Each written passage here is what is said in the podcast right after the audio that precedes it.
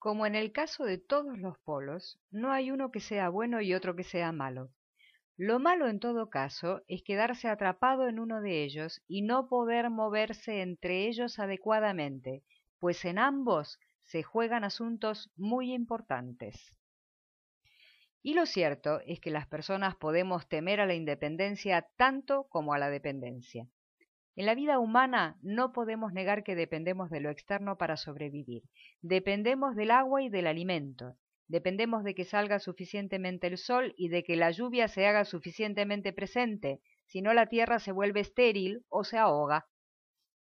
El trabajador que ofrece su fuerza de trabajo a un empresario depende de su propia capacidad y depende también de la capacidad del otro de llevar una buena gestión empresarial. Constantemente estamos dependiendo de lo que hacen los profesionales de todas las ramas, de la ciencia, del gobierno, del panadero, de una organización social, de nuestras habilidades, dependemos de nuestros vínculos, de que se desarrollen en armonía. O sea, dependemos. En este sentido, la codependencia es un hecho indiscutible y a la vez constructivo. Somos afectados constantemente por lo que sucede en nuestro entorno y por las decisiones de los demás, por sus incapacidades y por sus capacidades, tanto como por las nuestras. Entonces, ¿en qué reside la independencia? ¿Cómo se ejerce? ¿Quién puede considerarse independiente si nadie puede estar más allá del efecto de las condiciones externas y del resultado de esta interacción constante? La llave de la independencia está en nuestra respuesta a la realidad que nos está tocando vivir, porque de la realidad no es posible salir, ni tampoco es recomendable, es patológico. Lo que relativiza el efecto que desde fuera nos está condicionando es la respuesta que somos capaces de elaborar. Fuera y dentro, otros dos polos, están en constante interacción. Recibimos y damos, y producimos con ello una realidad. Dicho de otra manera, somos cuestionados, somos preguntados por lo que sucede fuera en una especie de ¿y ahora tú qué vas a hacer con esto?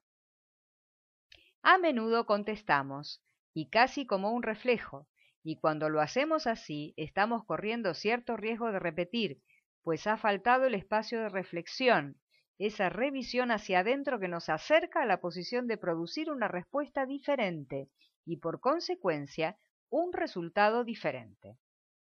Entonces, ¿por qué a veces no conseguimos lo ansiado, esa diferencia? Porque nuestra respuesta a la realidad no fue la necesaria. Probablemente caímos sin darnos cuenta en algo conocido, el miedo o la ira, emociones no resueltas que subyacen a nuestras humanas torpezas y que nos atrapan en una escena conocida. La vida siempre nos pone en situaciones de crecimiento. Y si nos aferramos a lo conocido desde el miedo, desde el miedo al cambio, no podremos crecer. Y si no crecemos, la vida va a empezar a pasar sin detenerse a esperarnos. Vivir de manera independiente no significa no necesitar. No significa que vas a sentirte más allá de la realidad como si no te afectara significa que vas a combatir dentro tuyo contra lo que no te deja maniobrar de manera eficiente, contra lo que te limita, persiguiendo el objetivo de evolucionar y aprender a redirigirte cada vez que haga falta, aprendiendo de tus errores, viendo lo que la realidad te está mostrando que has conseguido con tu respuesta.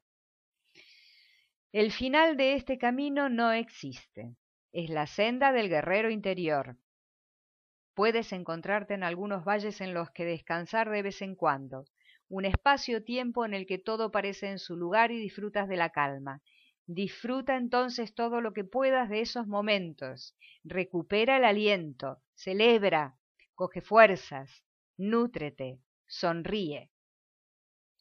Y sonríe al siguiente sendero que te espera en tu crecimiento, porque llegará, y cuando hayas conseguido atravesarlo, te encontrarás con la única riqueza de la que nadie puede privarte, pues se trata de la conquista de ti mismo, que no está ni puede estar en otras manos que en las tuyas. Eso se llama independencia.